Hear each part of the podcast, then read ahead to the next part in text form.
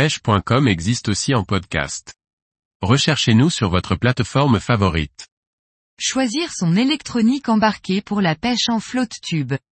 Par Kevin Guignot.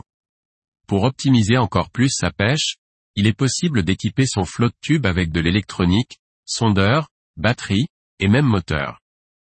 Regardons ensemble vers quels équipements s'orienter.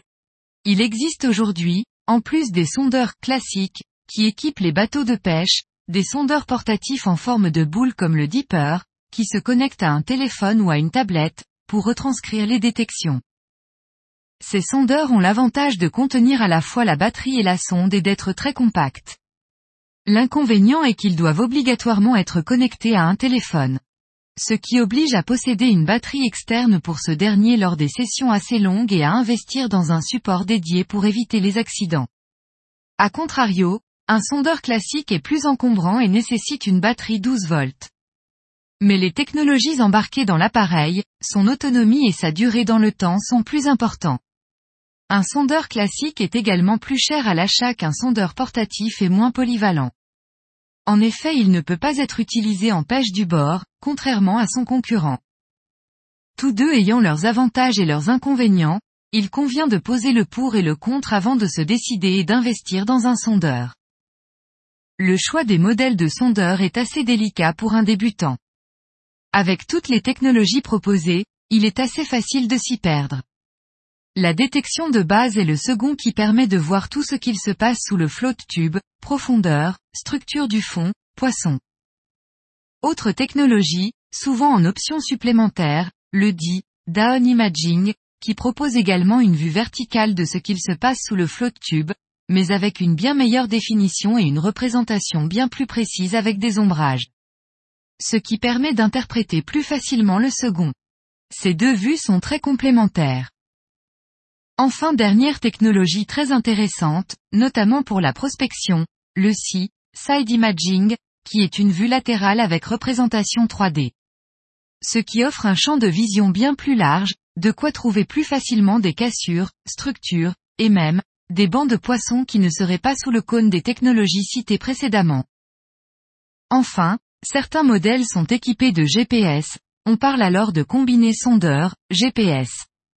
Ils offrent la possibilité d'ajouter une carte ou de tracer soi-même une cartographie avec un logiciel comme Autochar et plus simplement de marquer un point lorsque l'on détecte un spot intéressant.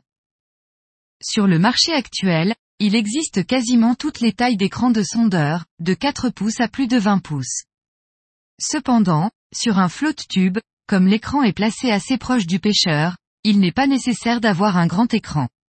Il est même déconseillé de choisir un modèle supérieur à 7 pouces, qui serait trop grand et deviendrait gênant en action de pêche. Les grands écrans sont également plus gourmands en énergie, ce qui pose des problèmes au niveau des batteries. Le bon compromis, et le plus utilisé par les pêcheurs en flotte tube est sans aucun doute la taille 5 pouces, qui permet un partage d'écran confortable entre deux affichages, carte 2D, ou second down imaging par exemple. Pour ce qui est de la batterie, deux options sont possibles pour le pêcheur en flotte tube, la batterie au plomb et la batterie lithium. Batterie au plomb, premier point intéressant, le prix. Il est possible de s'en procurer une pour moins de 50 euros. Prix auquel il faudra rajouter un chargeur adapté. Les branchements se font de manière assez simple avec des cosses, et avec une 12 A vous tiendrez plus d'une journée sans souci pour un sondeur de 5 pouces. Pour des sessions assez longues de plusieurs jours et, ou pour un sondeur de 7 pouces un peu gourmand, l'autonomie peut être limite. Batterie lithium, elle est avantageuse en tout point. Elle est beaucoup plus légère, plus compacte, plus rapide à charger. Son autonomie est très importante et certaines sont même dotées de prises USB supplémentaires, idéales pour brancher son téléphone ou une caméra embarquée. Le seul point négatif de la batterie lithium est son prix. Bien qu'elle devienne plus accessible au fil des années et de leur démocratisation, il vous faudra débourser environ 10 à 15 fois le prix d'une batterie au plomb. Certains flotte tubes sont proposés à la vente avec en option un support pour ajouter un moteur électrique, spécifique au modèle ou universel. Pratique mais onéreux, tant par l'achat du moteur en lui-même que celui de la batterie nécessaire à son fonctionnement. Le moteur de flotte tube est plutôt destiné à la pêche en très grand lac ou en fleuve assez puissant, milieu dans lesquels la navigation à la palme est fastidieuse. Cependant, avec un moteur, est-ce qu'on ne s'éloigne pas un peu trop du concept du flotte tube et de sa proximité avec la nature? À chacun d'en juger, mais sachez que plusieurs modèles de flotte tube motorisables et de moteurs existent sur le marché, et qu'il est même possible de se bricoler un support.